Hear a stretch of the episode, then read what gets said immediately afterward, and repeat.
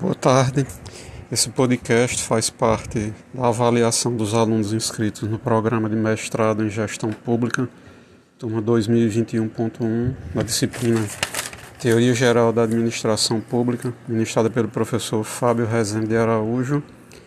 Meu nome é Marcos Frederico Carreira Simões. O assunto abordado aqui nesse podcast é o movimento gerencialista e o pós-New Public Management no Brasil os textos utilizados aqui foram ah, para embasar esse podcast são os, os textos de Pedro Cavalcante.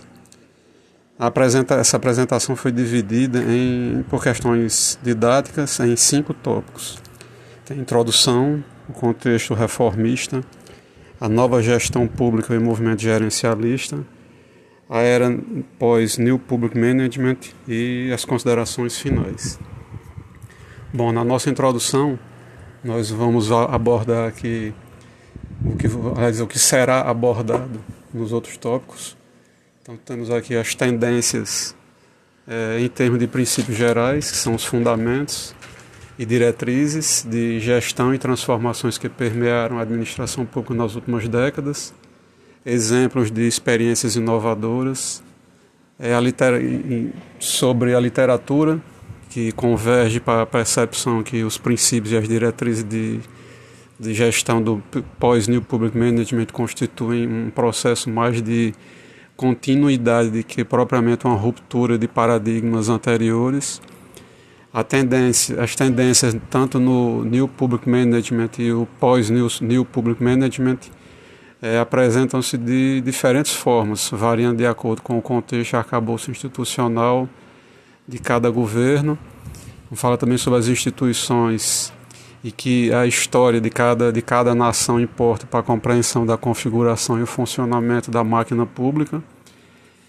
É, a prevalência do fenômeno da governança corporativa e vamos buscar também responder alguns questionamentos, como quais as causas das reformas administrativas, que papel o governo deve desempenhar diante das constantes modificações estruturais, quais os efeitos práticos na prestação dos serviços públicos, que tendências são observadas na administração pública durante esses processos de mudanças. E as reformas de gestão pública têm como objetivo de fazer com que a administração pública fun sempre funcione melhor esse, esse é o objetivo primordial das reformas administrativas que, ocorre, que ocorrem, no, no, que ocorreram e ocorrem, não só no país, mas no, mas no mundo inteiro. Os parâmetros de, de revisão, é, antes, até fins dos anos 70, predominava a estruturação da administração pública de, de funcionamento burocrático, baseado no trabalho de Max Weber com foco maior na racionalidade, hierarquia e análise de custo-benefício. E após os anos 70 se, intensificaram os processos reformistas do aparelho do Estado. O papel do, dos governos era primordialmente o provedor direto de políticas públicas e indiretamente para o desenvolvimento do bem-estar social e a equidade. Vamos abordar agora o contexto reformista que o, o foco é que é, o funcionamento do setor público é influenciado por um conjunto de fatores transformação, transformações, principalmente políticos, sociais e econômicas. Tais mudanças impactaram nos processos de organização do papel do Estado e da estrutura da administração pública. Tem, nós temos aqui o pós-guerra, que depois do, do da Segunda Guerra Mundial, onde vários países foram destroçados, principalmente na Europa, e o foco de, de todos os países passou a ser é, focar no bem-estar social, na reconstrução da infraestrutura e da economia, já que muitos foram literalmente destruídos por bombas, tiveram suas economias completamente destruídas, muitas pessoas morreram, desemprego então o foco foi, passou a ser esse: bem-estar social para a população que está nessa situação de desemprego, famílias destruídas, as casas, suas casas destruídas, aí toda a infraestrutura destruída e por consequentemente a economia de, de muitos países estava também combalidas. Então, é nessa, nessa condição era necessária a, a, a utilização de uma mão de obra no serviço público que, fosse competente e que tivesse condições de fazer essa, a, a reconstrução do, do, dos seus países. E o modelo utilizado na administração pública era o tradicional burocrático no modelo weberiano, onde imperava a impessoalidade, o tratamento equânime e uniforme de todos os cidadãos. A partir dos anos 60, o processo já com um pouco de, de da melhora da situação dos países no pós-guerra, nos anos 60 o processo houve um, um um processo revolu assim, revolucionário de, de introdução de novos de, do setor público, do planejamento, da programação orçamentária, dos sistemas orçamentários, que inclusive perduram até os dias de hoje, são utilizados como parâmetro até os dias de hoje. Nos anos 70, o cenário nos anos 70, que nós tivemos dois, os dois, duas grandes crises no petróleo, 1973 e 1979, que houve uma redução drástica nos investimentos, tanto públicos quanto privados, em decorrência dessa crise do petróleo. E os objetivos no setor público passou a ser a combater a ineficiência e ineficácia que se formos analisados, até hoje ainda nós temos sofremos um pouco disso. E antes era um pouco maior ainda. E os fatores que foram os, assim, os ativadores dessa onda modernizadora no mundo todo foi a globalização, já que existia uma competição territorial por investimento privado, diversos países necessitavam desses investimentos, alguns países disponibilizavam de mão de obra extremamente qualificada, e a busca de disponibilidade de novos conhecimentos organizacionais e tecnologia e passou a ter uma onda, uma ascensão de valores pluralistas em todo o mundo. Então, diante de toda essa dinâmica, essa diversidade das sociedades, busca de, de por recursos, então era necessário cada vez maior, cada, era necessário cada vez mais a utiliza, que o, o, o Estado disponibilizasse de mão de obra qualificada.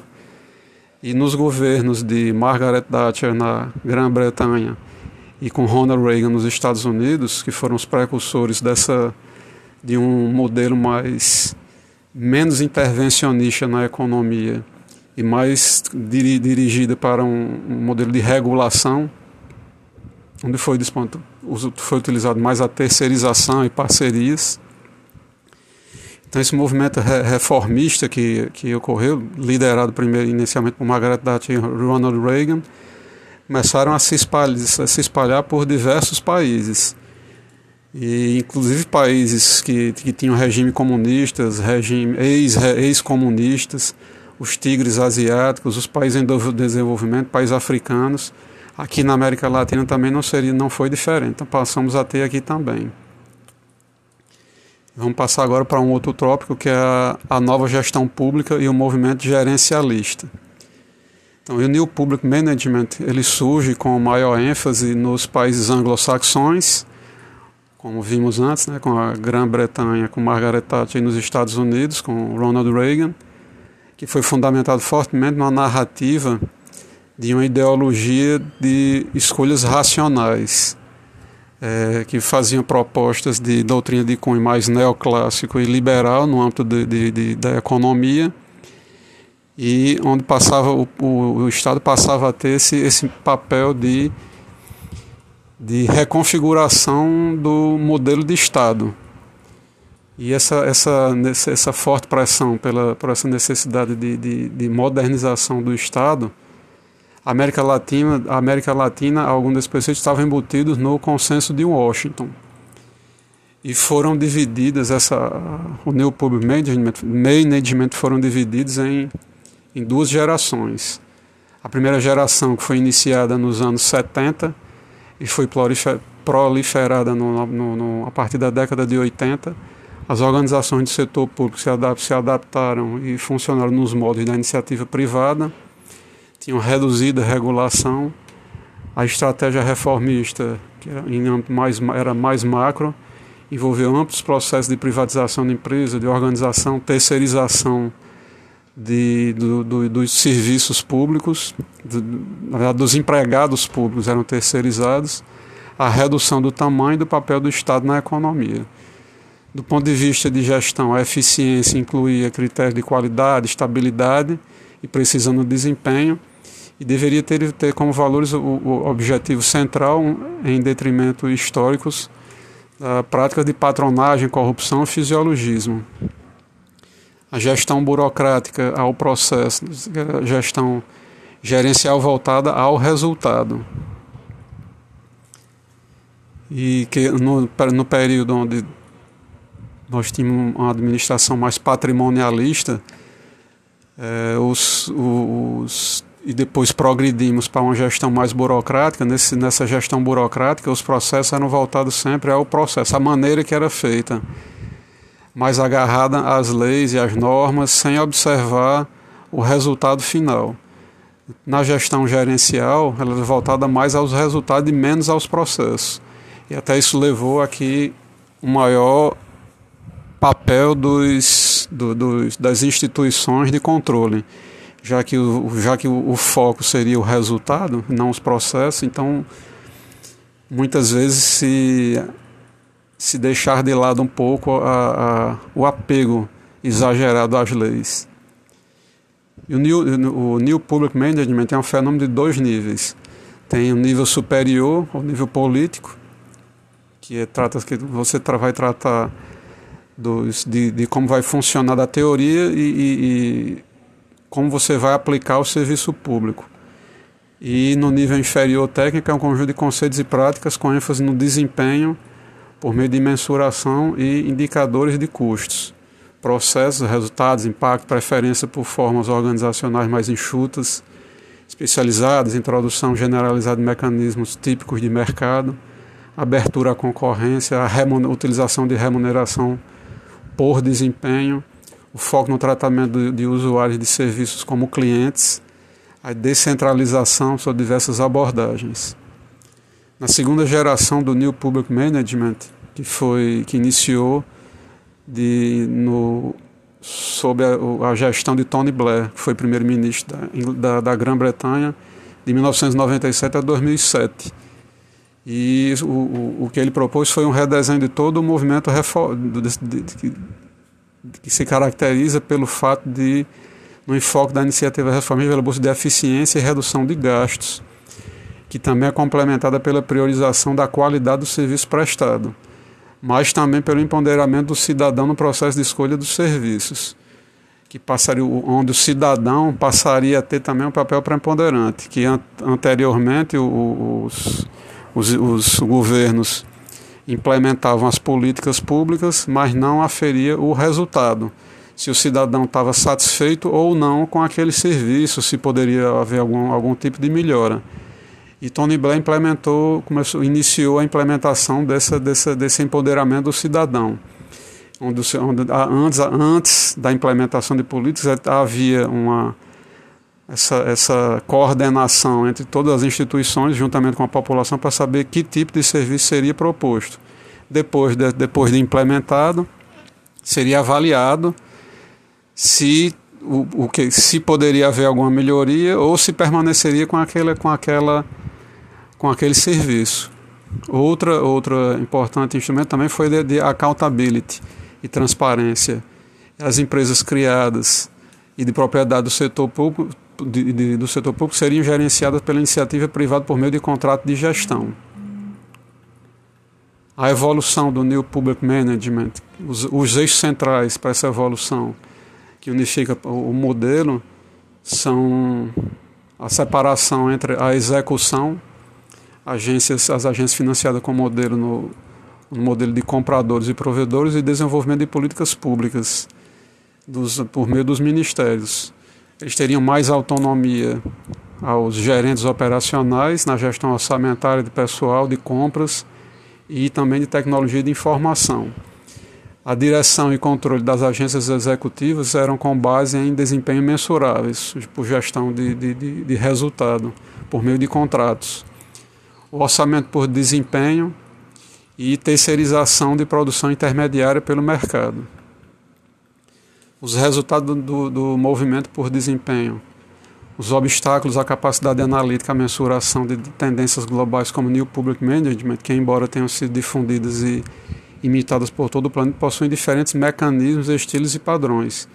E o fato das reformas se constituírem de combinações e recombinações de ideias nos distintos governos. As reformas frequentes foram resultado, não tiveram grandes resultados.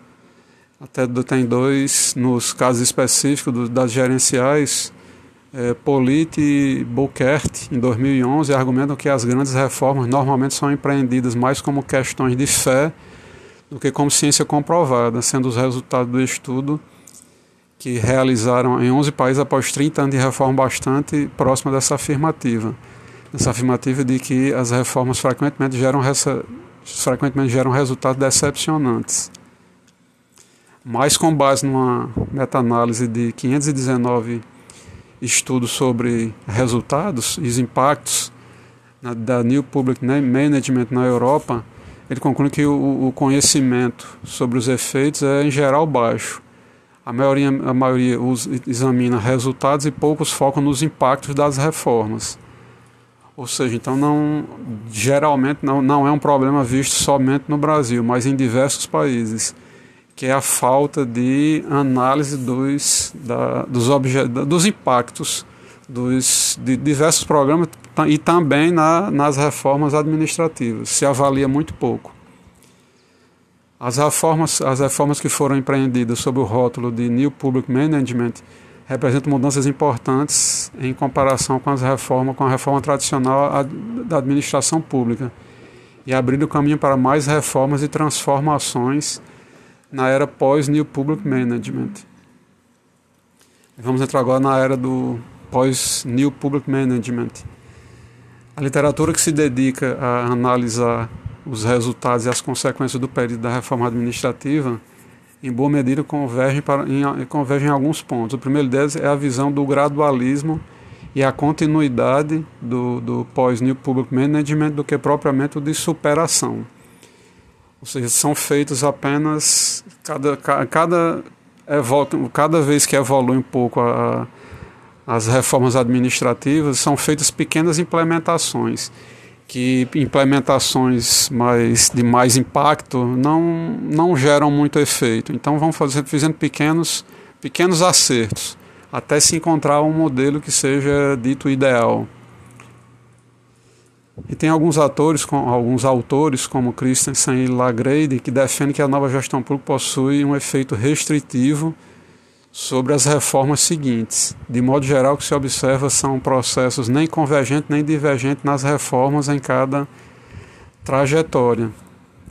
E a opção por grandes esforços reformistas tem caído em desuso, devido aos elevados custos dessas mudanças radicais e as, as resistências inerentes aos processos reformistas.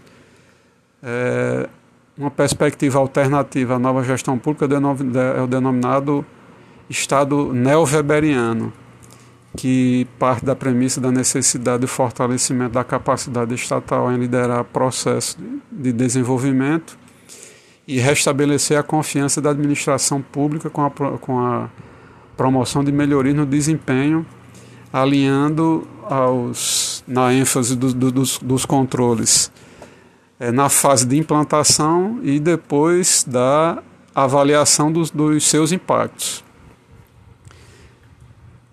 A corrente né, neo-weberiana ela não ignora o componente do New Public Management como método da gestão privada e princípio de eficiência e accountability. O cidadão passa a desempenhar um papel de destaque se comparado com a visão anterior da, da do gerencial, onde o, o, a população, o cidadão é visto mais como um cliente e não como parte integrante. E no, New Public Management, o, o, o, cidadão passa a ser parte integrante na, no desenho das, de todas as políticas públicas. E vamos passar agora para as considerações finais, onde já vimos todos, todos os o que foi discutido sobre o, o sobre os uh, o contexto reformista na introdução alguns questionamentos e vamos passar aqui para considerações finais que o objetivo dessa do trabalho foi avaliar a compreensão do funcionamento da gestão pública é, a liderança dos países anglo-saxões e também alguns países escandinavos na prática e no debate acadêmico, é, do, do caráter embrionário da produção bibliográfica aqui no Brasil, o campo de estudo da, das reformas administrativas é pouco produtivo no Brasil, não, não se tem muitos trabalhos avaliativos de, de, dos impactos dessas reformas. Os documentos oficiais é, produzidos em diversos países tendem a valorizar aspectos positivos e negligenciar os pontos fracos. Isso faz com que prejudique um pouco as condições avaliativas dos resultados. E o direcionamento dos esforços para as melhorias essas pequenas, assim, pequenas melhorias é, é, para do que grandes, de que grandes reformas de impacto. Né? Se foram feitas pequenas melhorias, mas constantemente tem, só apresentam melhores resultados do que, de que grandes é, revo, trabalhos revolucionários. E se os processos de serviço público convergem sempre para um debate sobre essas inovações. E essas inovações pequenas e constantes fazem com que sempre haja uma melhoria na gestão pública. Então é isso e até mais.